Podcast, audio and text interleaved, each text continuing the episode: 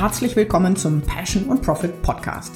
Mein Name ist Andrea Lekis und hier sprechen wir zu Small Business Inhabern über die praktischen Details, wie sie ihre Firma führen, Profit erwirtschaften und mehr Freiheit genießen.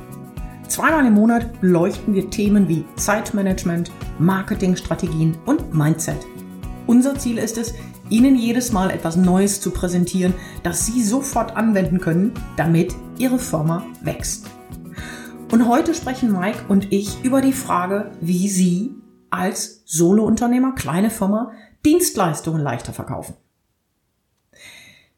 Haben Sie oft das Gefühl, dass die Kunden nicht verstehen, welchen Nutzen Ihre Leistung hat? Zerbrechen Sie sich jedes Mal den Kopf, wie Sie Ihr Angebot dem Kunden schmackhaft machen? Fragen Sie sich, warum Ihre Kunden so skeptisch sind? Warum tun sich Kunden mit Dienstleistungen nur so schwer? Die Frage ist eigentlich leicht beantwortet. Kunden wollen vorher etwas sehen, für das sie am Ende bezahlen. Sie wollen einfach das Gefühl haben, etwas in den Händen zu halten. Doch eine Dienstleistung können sie nicht sehen. Und in den Händen halten erst recht nicht. Eine Dienstleistung ist unsichtbar. Und was ist der Wert von etwas Unsichtbarem? Genau diese Frage lässt Ihre Kunden zögern und rätseln. Sie wollen nicht die Katze im Sack kaufen und sind deshalb voller Ungewissheit, was sie tun sollen. Dabei würden diese Kunden, oder zumindest einige von ihnen, gern mit ihnen zusammenarbeiten, wenn sie ihnen nur diese schreckliche Ungewissheit nehmen könnten. Und wie sie das tun, zumindest einige der super Tipps, geben wir Ihnen heute dafür. Ja, und das ist so ein bisschen mein Spezialthema, muss ich sagen, denn ich selber habe im Vertrieb viele Jahre lang Dienstleistungen verkauft. Engineering, äh, Engineering Dienstleistungen, Training Dienstleistungen. Und deshalb denke ich, dass ich mich dazu ganz gut auskenne. Aber ich habe noch etwas anderes verkauft. Software. Und Software, oh, und ich werde mich heute öfter beim Thema Software bedienen, weil es so schön passt auch. Software ist eigentlich noch etwas viel, viel Extremeres als eine Dienstleistung. Und hier haben wir schon einen ersten Hinweis, wie man das so leichter, wie man sich es etwas leichter machen kann, Dienstleistungen zu verkaufen. Dann schauen wir uns mal das Thema Software etwas näher an. Was ist denn eine Software? Eine Software ist nicht die CD, die man kauft. Eine Software, eine Software ist nicht die Download-Datei, die man sich irgendwo runterlädt. Eine Software ist auch nicht das Programm, was auf dem Rechner läuft. Eine Software ist lediglich das Recht, den Code eines bestimmten Softwareherstellers nutzen zu dürfen, ausführen zu dürfen. Das heißt, wir haben hier keine Leistungen im eigentlichen Sinne, sondern wir haben hier nur ein Recht, etwas nutzen zu dürfen, etwas tun zu dürfen. Und wenn man sich das anschaut, dann wird klar, dass das ja eigentlich noch viel, viel komplizierter ist, viel komplexer ist als eine Dienstleistung. Und dennoch hat uns, hat es die Softwareindustrie hervorragend geschafft, aus meiner Sicht, die, äh, den Gedanken der Kunden weg von diesem Thema Nutzungsrecht zu bringen, sondern eine Software ist im Bewusstsein der meisten Kunden ein Produkt. Das stimmt. Ja, man hat ein Produkt in einer Box mit einem schönen Bild da drauf. Das heißt, die Softwareindustrie zeigt uns hier ein Produkt, ein vermeintliches Produkt, was wir kaufen und äh, überbrückt somit die Schwierigkeit, ein Lizenzrecht oder ein Nutzungsrecht verkaufen zu müssen. Stimmt. Ja. Mhm. Also das ist schon mal so der erste große Hinweis, in welche Richtung das heute gehen wird. Aber um zu verstehen, warum Dienstleistungen äh, so schwer verkäuflich scheinen, ich betone hier dieses Scheinen. Also um das zu verstehen, müssen wir uns zunächst erstmal, denke ich, die Besonderheiten von einer Dienstleistung anschauen. Wie, sie, wie unterscheidet sich eine Dienstleistung von einem Produkt? Und da gibt es eine ganze Reihe von Punkten. Du hast es in deiner Intro schon gesagt, eine Dienstleistung ist unsichtbar. Ich kann sie nicht sehen. Ja, ein Produkt kann ich in den Laden gehen, kann es mir von allen Seiten anschauen, kann es vielleicht sogar testen, kann es zurückschicken, wenn es mir nicht gefällt. Und das geht mit einer Dienstleistung nicht. Eine Dienstleistung ist unsichtbar und ich kann sie auch nicht testen. Dann bin ich schon beim nächsten Problem und dann zurückschicken, wenn es mir nicht gefällt. Denn eine Dienstleistung verbraucht sich einfach beim Test. Aber wie ist es dann mit sowas mit einer Frisur? Klar, ich kann das nicht testen und deshalb ist der Kunde skeptisch. Ganz genau, ganz genau. Du, du, du merkst das ja vor jedem neuen Friseur, den du ausprobieren willst, deine Skepsis, deine Riesenunsicherheit, die da ist. Ja. Denn ähm, wenn du den Test durchführst und es gefällt dir nicht, du kannst das Ergebnis nicht rückgängig machen. Ja.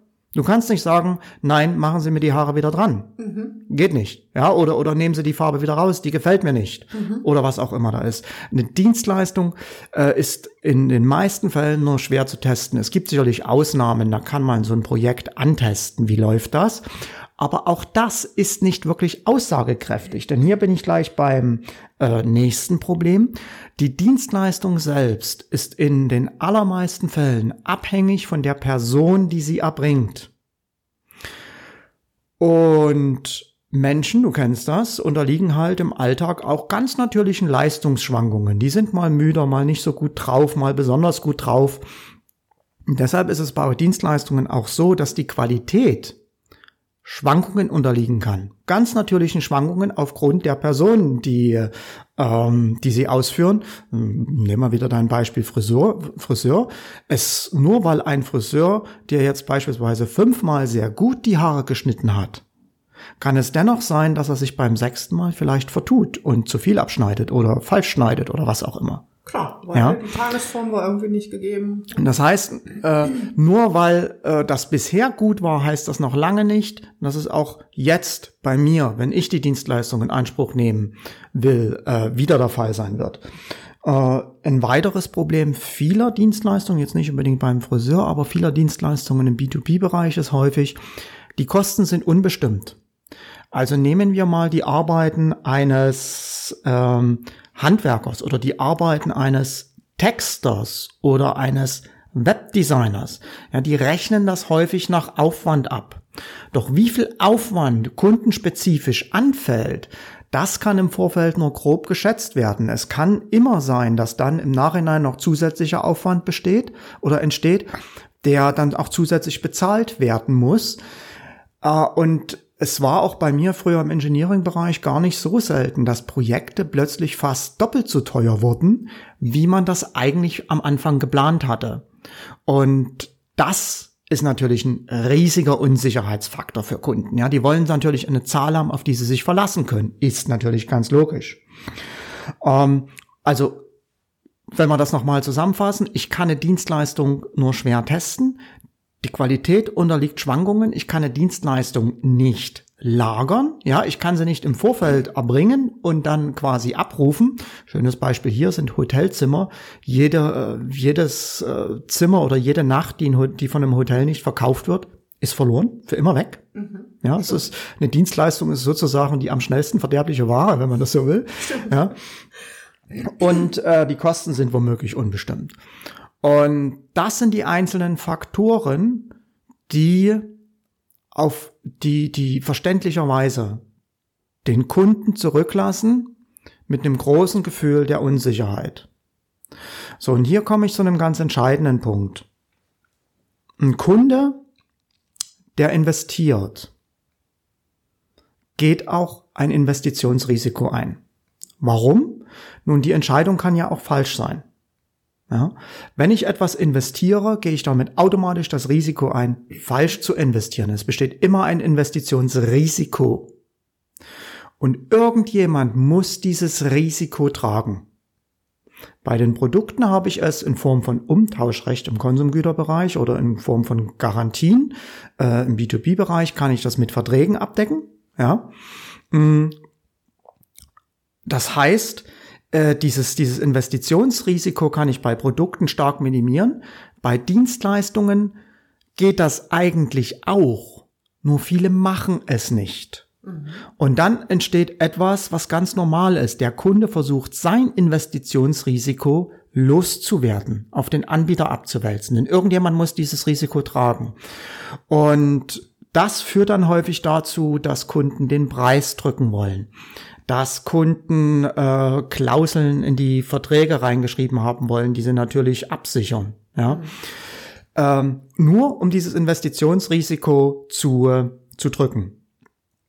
Äh, hinzu kommt auch noch, wenn etwas vollkommen nebulös und schwammig ist, wie beziffert man dann den Wert einer Sache? Stimmt. In Return on Investment? Zum Beispiel. Aber wie mache ich das, wenn die Kosten unbestimmt sind? Absolut. Ja, wenn das, wenn, wenn die Gefahr besteht, dass ein Projekt doppelt so teuer wird. Mhm. Das heißt ja auch, dass ich die Return on Investment Berechnung, die ich vielleicht im Vorfeld gemacht habe, äh, so gar nicht mehr umsetzbar ist, dann praktisch so gar nicht mehr stimmt. Ja. Und hier komme ich eigentlich zu dem nächsten entscheidenden Punkt, uh, nämlich der Tatsache, wie Wert entsteht. Ja. Wie nehmen Kunden den Wert einer Sache wahr?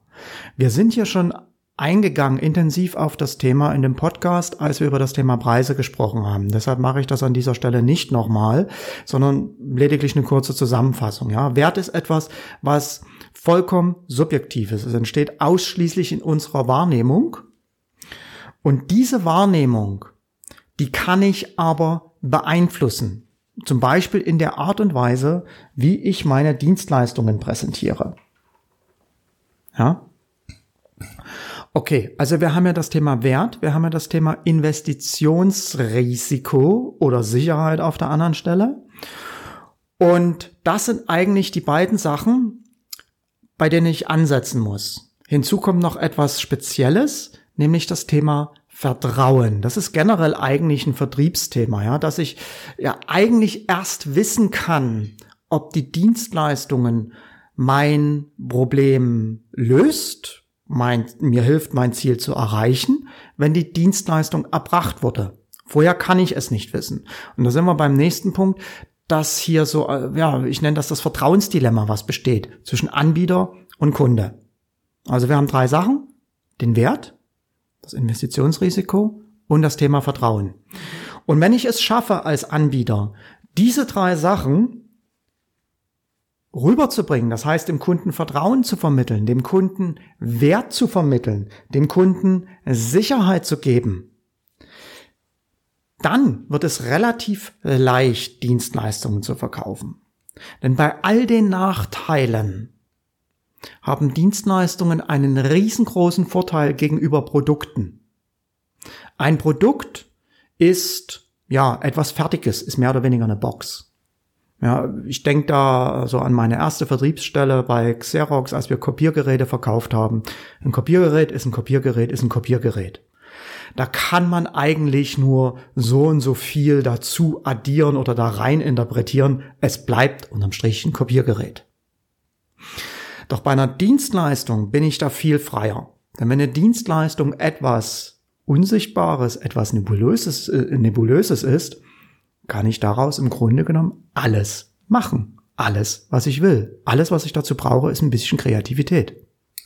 Was man ja am Markt sieht über kreative Lösungen von Menschen, die mich immer erinnern an dieses Märchen mit des Kaisers neue Kleider. Genau.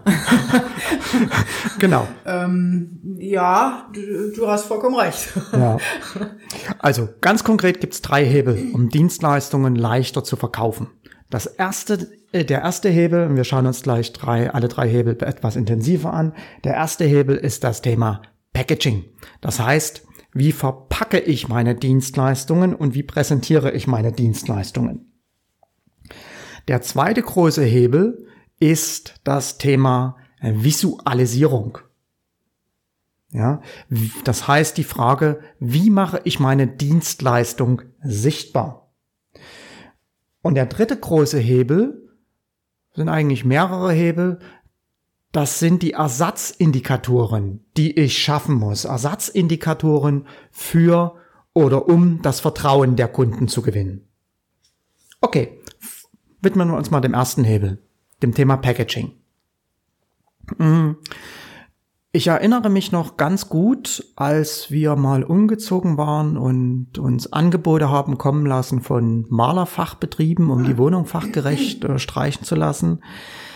Äh, ich erinnere mich noch ganz gut an die große Bandbreite der Angebote. Oh ja. Ja, und die Bandbreite, du erinnerst dich bestimmt auch, war jetzt nicht so sehr, dass die Angebote sich in den Leistungen unterschieden haben, sondern die äh, Bandbreite lag in den Preisen. Ich glaube, das ging los bei 600 oder 800 Euro und das teuerste waren fast 4000 Euro. Ich glaube sogar mehr. Aber Oder sogar noch ist, mehr. Also so genau weiß ich nicht mehr. Auf alle Fälle war es eine Riesenspanne. Ja. Doch wenn ich mir die Angebote angeschaut habe, war rein auf dem Papier überhaupt nicht erkennbar, worin mhm. unterscheiden sich jetzt eigentlich die ganzen Sachen. Warum bei dem einen nur 800 und warum bei dem anderen 4000? Ich meine, wir sind nicht die Leute, die mit Macht immer das Billigste haben wollen. Wir wollen eine vernünftige Arbeit, denn wir wollen uns ja auch in der Wohnung wohlfühlen für eine lange Zeit ja, und nicht dann an den Ecken immer nörgeln müssen oder so.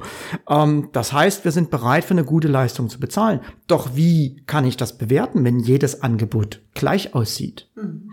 Und genau dieses Dilemma haben ja die Kunden. Die sehen überhaupt nicht, was ich als Kunde dort tue. Und das ist ein Fehler, den viele Anbieter machen. Die denken, die Kunden wüssten, was man als Anbieter tut. Doch die Kunden wissen das meistens nicht. In den allermeisten Fällen haben die keine Ahnung, was der Anbieter dort eigentlich macht. Und das ist dann die Aufgabe des Anbieters, das dem Kunden dann auch zu zeigen, vorzulegen. Ich erinnere mich noch sehr gut an deine äh, Telefonakquise-Projekte, die du zu Anfang deiner Zeit gemacht ja. hast. Ich meine, du hast es geschafft, äh, dort sehr hohe Preise umzusetzen bei deinen Kunden und das hast du aber nicht so geschafft, weil du so eine nette Person warst, ja. Natürlich über Ergebnisse, aber du hast auch noch was anderes gemacht. Ja, ich habe tatsächlich ähm, die Preise, du nennst das Packaging, ich habe tatsächlich die Gesamtleistung, die ich dort erbracht habe, in einem Telefonakquiseprojekt. Und ich will die einzelnen Schritte jetzt gar nicht im Einzelnen alle aufzählen. Ähm, es sind ja viele, viele Einzelschritte, die dort ablaufen. Ne? Also ja. das, was auch die Telefonakquise ausmacht. Man muss gemeinsam nach den Zielkunden gucken, man muss gemeinsam äh, gucken, welche Unterlagen werden verschickt, etc.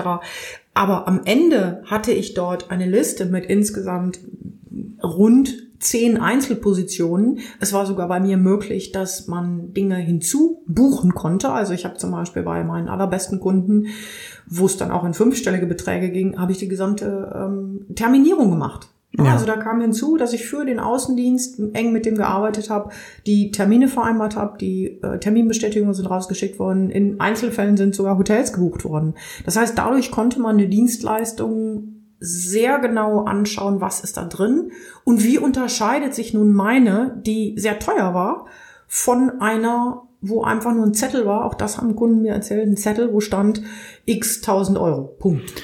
Ja, ganz genau. Also gerade in der Callcenter-Branche, dort wird dann häufig mit Kontaktpreisen gearbeitet und die Angebote sehen dann so aus, dass ein Kunde eigentlich nur einen Preis pro Kontakt sieht. Und wenn er aber von fünf verschiedenen Anbietern nur einen Preis pro Kontakt hat und die mhm. Preise sich aber erheblich voneinander entscheiden, sind wir wieder bei dieser großen Unsicherheit, dass er überhaupt nicht weiß, wen soll ich denn da nehmen, wer ist gut oder wer ist schlecht.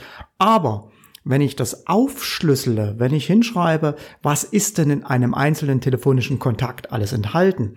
Die Recherche, die, die, äh, was wir halt gerade gesagt haben, ich wollte, ich melde mich deshalb so zu Wort, weil ich an der Stelle einfach ergänzen möchte, dass über diese Einzelposten, die du in einem solchen Paket dann auflistest, beweist du schon, und da gehen wir auf den dritten Punkt dann ein, wo du nämlich, ähm, oder auf das, was du vorhin gesagt hast, beweist du eigentlich schon deine Expertise und schaffst ein gewisses Vertrauen, weil wer seine Gesamtleistung in die einzelnen Bestandteile runterbrechen kann, unterscheidet sich automatisch von einem Anbieter, der das nicht kann. Ja. Weil wir wissen, in vielen Bereichen, nicht nur der Telefonakquise, aber in vielen Bereichen gibt's einfach des Kaisers neue Kleider. Ja. Leute, ja. die mit viel Fantasie hier was machen. Und dadurch zeigt man, dass es eben nicht nur Fantasie ist, sondern wirklich hartes Business. Ja. Das heißt, ich stelle dem Kunden nicht nur einen großen Topf hin, wo genau. er dann selber herausfinden muss, was ist da alles drin, sondern ich lege ihm praktisch ein Menü dar. Ich schlüssele ihm meine Leistungen auf. Was exakt tue ich alles? Das ist der erste Schritt beim mhm. Packaging. Der zweite Schritt ist, dass ich dann hingehe und mir sinnvolle Leistungspakete zusammenschnüre. Das heißt, ich schlüssel zuerst alles auf und dann bündle ich es wieder in einzelne Leistungspakete. Oder halt, ich habe ja noch einen Schritt, Schritt, vergessen. Ich schlüssele es auf. Mhm. Dann tue ich zu jedem einzelnen Schritt einen Wert festlegen, dem Kunden sagen, okay, davon haben Sie das und das und das ist so und so viel wert. Ja, damit erzeuge ich das Wertgefühl. Dann packe ich es in Leistungspakete zusammen, wo dann da steht, okay, dieses Leistungspaket hat dann diesen und jenen Wert mhm. und kann dann an dieser Stelle zum Beispiel sogar noch ein kleines Discounting machen, sodass der Kunde das Gefühl erhält, er bekommt hier etwas preiswerter oder er bekommt hier mehr Wert, als er eigentlich bezahlt. Das ist ja immer das, was ich auf Kundenseite erreichen will, dass der Kunde das Gefühl hat, er bekommt mehr für sein Geld. Mhm. Ja, ähm, der Vorteil ist, wenn ich dann diese Leistungspakete habe, dass ich dann auch anfangen kann zu spielen mit diesen Leistungspaketen und dann auch Kunden individuell verschiedene Leistungspakete zusammenstellen kann. Und ich möchte hier noch auf etwas eingehen. Viele äh, Anbieter trauen sich nicht, dann tatsächlich dort auch einen Paketpreis festzulegen. Und oder weil sie ja sagen, oh, das ist nach Aufwand äh, fällig, ähm, man kann im Vorfeld nie so genau wissen, was da alles passiert. Und an dieser Stelle muss ich ganz klar sagen, stopp. Denn wenn es der Anbieter nicht sagen, wenn der Anbieter nicht sagen kann, mhm. was mhm. alles Klar. passiert, wie lange es etwa dauert, wer soll es dann sonst können? Das heißt, für mich gehört es auch ganz klar zur Kompetenz, zur Fachkompetenz des Anbieters, dass er sagen kann, ein Projekt ähm, hat den und den Rahmen und deshalb, weil es im Schnitt den und den Rahmen hat, kann ich dafür auch einen Festpreis festlegen. Und genau das trauen sich viele Anbieter nicht. Die trauen sich nicht für Projekte einen Festpreis anzugeben, weil sie Angst haben, die Sachen laufen ihnen aus dem Ruder. Aber es liegt in ihrer Verantwortung, es liegt in ihrer Kompetenz, genau das zu vermeiden. Und wenn sie diesen Schritt nicht gehen wollen, schieben Sie damit das Investitionsrisiko wieder zurück zum Kunden mit dem Ergebnis, was wir am Anfang besprochen haben. Die Kunden werden am Preis falschen und so weiter und so fort. Na und es ist natürlich auch insofern ähm, hilfreich, was du vorher gesagt hast, mit den die, die Einzelkomponenten aufzuschreiben, weil wenn ein Kunde dann in einem solchen Projekt, was man auch finanziell terminiert hat, wo man sagt, das kostet hier so und so viel, plötzlich Zusatzleistung haben möchte, die nie vereinbart waren, kann Exakt. ich sagen, Sie, lieber Kunde, hier sind deine Zusatzleistungen oder hier sind die Leistungen enthalten, die du haben wolltest. Das hier ist sie, mein anderes Paket ist eine Zusatzleistung und man erspart sich auch all die Probleme, die im Laufe eines Projektes mit einem Kunden auftauchen können. Es ja. ist ganz einfach, dass man sagen kann, du hast das hier gewollt, ist gar kein Problem, du möchtest jetzt mehr, dann machen wir ein Upgrade. Ne? Oder und die Kommunikation, wir wissen beide, bei längeren Projekten kann das mal vorkommen, ist aber dadurch gewährleistet, dass es keinen Ärger gibt. Ja, ganz genau, ganz genau. Ähm, also ich sollte als Anbieter, einen wichtigen Schritt, den ich als Anbieter machen kann, ist es, dieses Packaging zu machen und dann halt auch ein Paket dem Kunden zu offerieren mit einem Paketpreis. Einem Paketpreis, von dem ich dann nicht mehr abweiche, es sei denn, ich werden Leistungen erbracht, die nicht vereinbart wurden, genauso wie du gesagt hattest. Ähm, wenn ich jetzt gerade am Anfang stehe als Anbieter, kann es natürlich sein, dass ich, dass ich es tatsächlich nicht ganz so genau einschätzen kann. Das kann passieren. Nur ist das ein Risiko, was ich dennoch als Anbieter eingehen sollte. Denn was ich nie unterschätzen darf, ist die Lernkurve. Ich selber als Anbieter habe ja auch eine Lernkurve. Ich selber merke ja, da läuft etwas unrund, da sind ein paar Prozessschritte, bei denen es immer wieder Probleme gibt. Also kann ich mir überlegen, wie ich die in Zukunft besser löse, mit einem anderen System vielleicht. Und auf diese Art und Weise werde ich dann immer schneller und äh, kommen dann natürlich auch mit dem Paketpreis irgendwann locker hin. Nur der Punkt ist, diese Lernkurve verbaue ich mir, wenn ich diesen Schritt nicht mache mit den Paketen. Denn ich werde auf diese Art und Weise nicht so viele Kunden gewinnen. Das heißt, meine Lernkurve wird gar nicht so ansteigen können. Ja, also hier kommt eins zum anderen. Mhm. Ja. Und was, was auch gut funktioniert bei Paket, bei Paketierungen von Dienstleistungen, ist es dem Kunden, ja, ich sag mal, Boni oder Zusatzleistungen mit zu offerieren, die für den Kunden einen gefühlt sehr hohen Wert haben, die aber mich persönlich nichts oder nicht so viel kosten im Sinne von Zeit oder Aufwand. Mhm. Ja. Klassisches Beispiel, äh, im Trainingsbereich oder im Beratungsbereich, da lebt ja vieles oder da lebt eigentlich alles vom Wissen des Anbieters. Und dieses Wissen kann ich ja in irgendeiner Art und Weise niederschreiben, dokumentieren. Daraus kann ich ja Material erstellen, zum Beispiel Checklisten oder sowas. Und Checklisten, wie ein Kunde bestimmte Sache am besten angeht, haben natürlich für den Kunden einen extrem hohen Wert kosten mich persönlich aber jetzt nicht so viel Aufwand, die zu erstellen. Und wenn ich sie einmal erstellt habe, kann ich sie immer wieder verwenden und äh, kann das als Beispiel dem Kunden auch noch quasi on top mitgeben, so als als als als als kleinen Anreiz.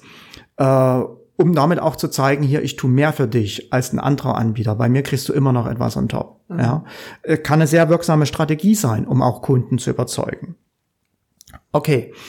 Ähm, gibt noch einiges mehr zum Packaging zu sagen, aber weil wir zum Podcast nicht immer so viel Zeit haben, gehe ich einfach mal zum nächsten Thema über, zum Thema Visualisierung. Und wie man das am besten macht, das haben wir ganz am Anfang des Podcasts schon gesagt, nämlich genauso wie es die Softwareindustrie macht. Die verpackt ihre, äh, ihre, ihre Software im wahrsten Sinne des Wortes, ja, wenn sie äh, Mediamarkt gehen, in eine Regale sehen und eine Software kaufen wollen, dann kriegen sie richtig eine Produktpackung, obwohl es nach wie vor noch ein, Re ein, ein, ein Recht ist, ein Nutzungsrecht ist, was man da kauft.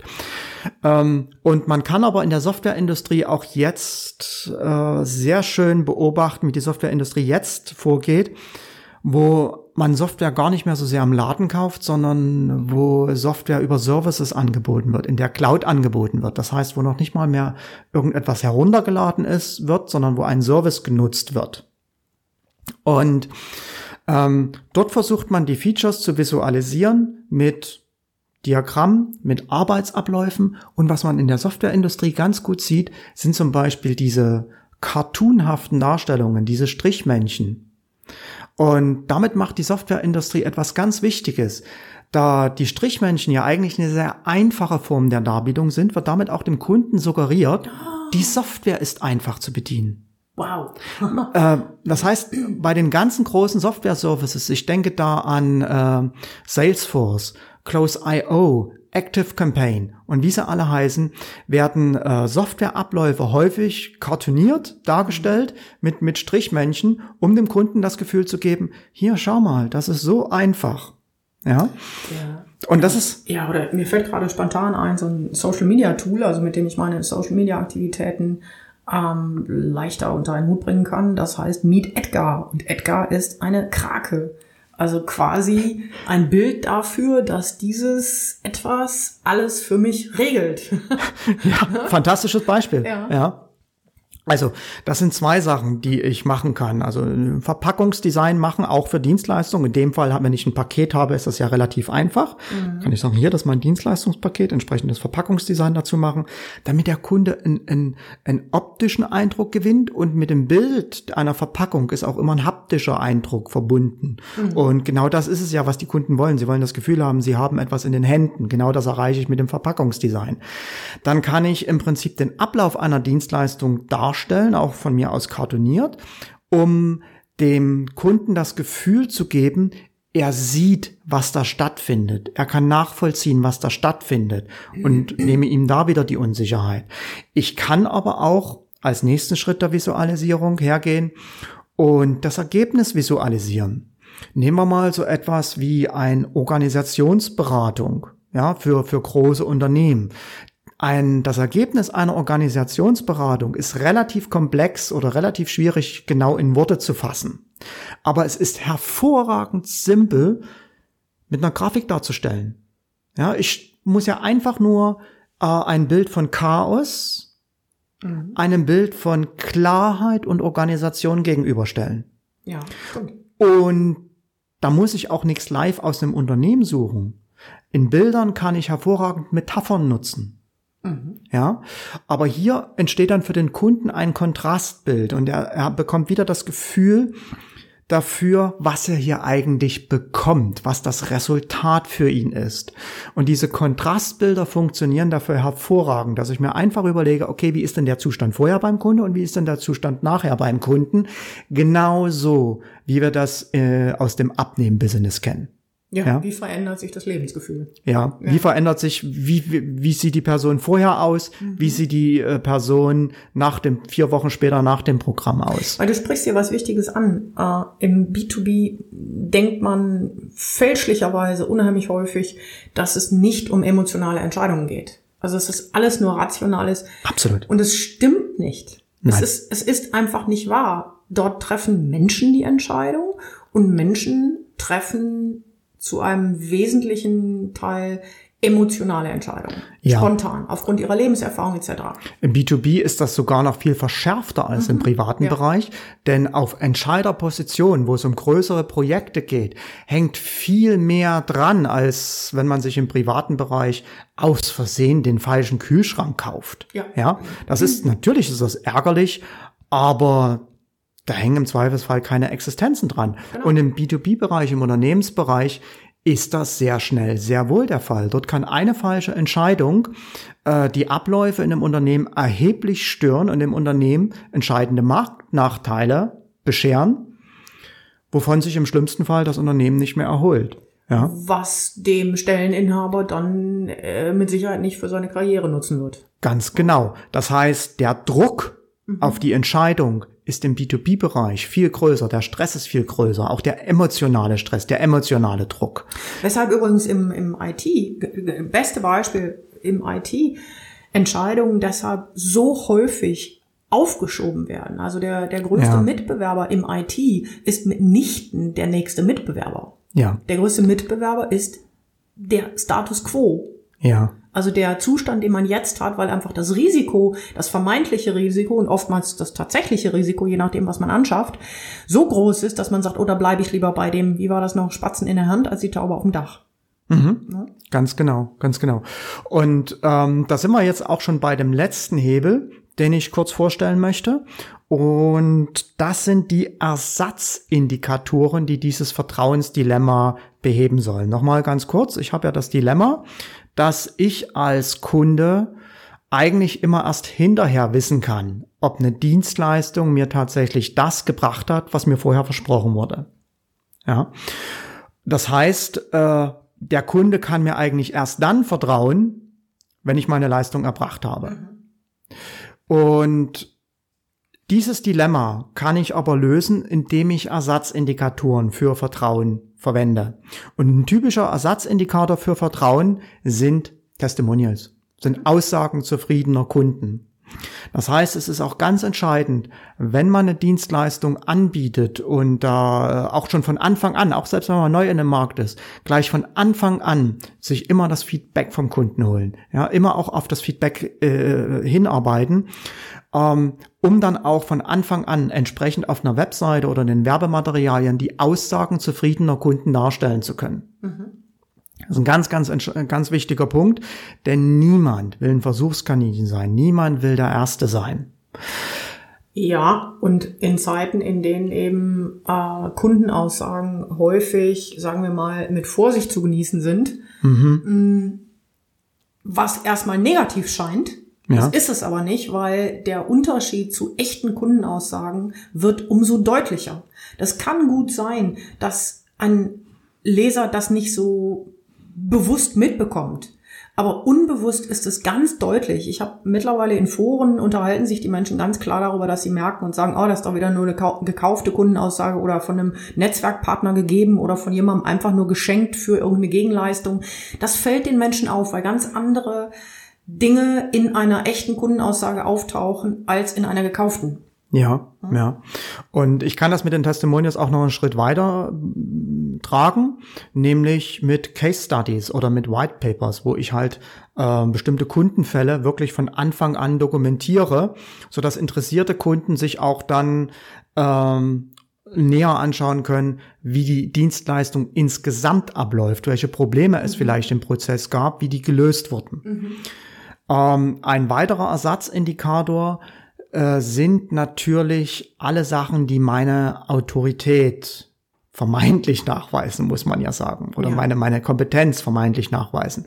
Das heißt äh, Zertifizierungen in bestimmten Bereichen. Das heißt äh, auch bestimmte Logos oder, oder Aussagen von Verbänden, die man dort äh, verwenden kann. Das alles sind auch Möglichkeiten, um dem Kunden näher zu bringen, ich habe ja eine bestimmte Kompetenz.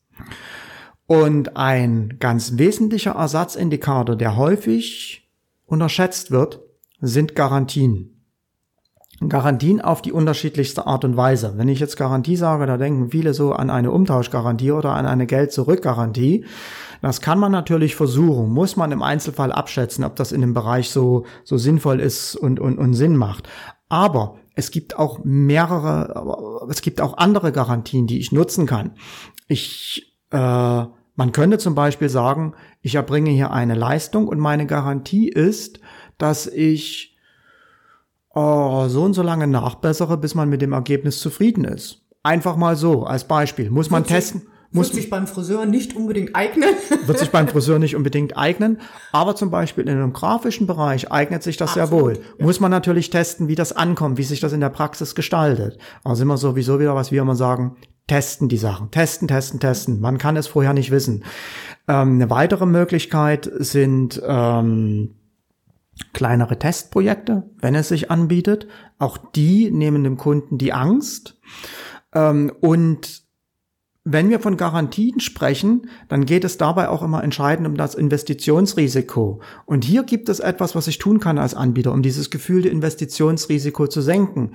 Nämlich, nämlich beispielsweise, indem ich dem Kunden eine Ratenzahlung anbiete. Ja, denn wenn der Kunde eine kleinere Rate zahlen muss, ist das gefühlte Investitionsrisiko nicht mehr so groß. Das ist auch eine Möglichkeit, wie ich das senken kann. Mhm. Ja. Also das sind mal so grob zusammengefasst Möglichkeiten, Werkzeuge, wie ich mir den Verkauf von Dienstleistungen ja, einfacher machen kann.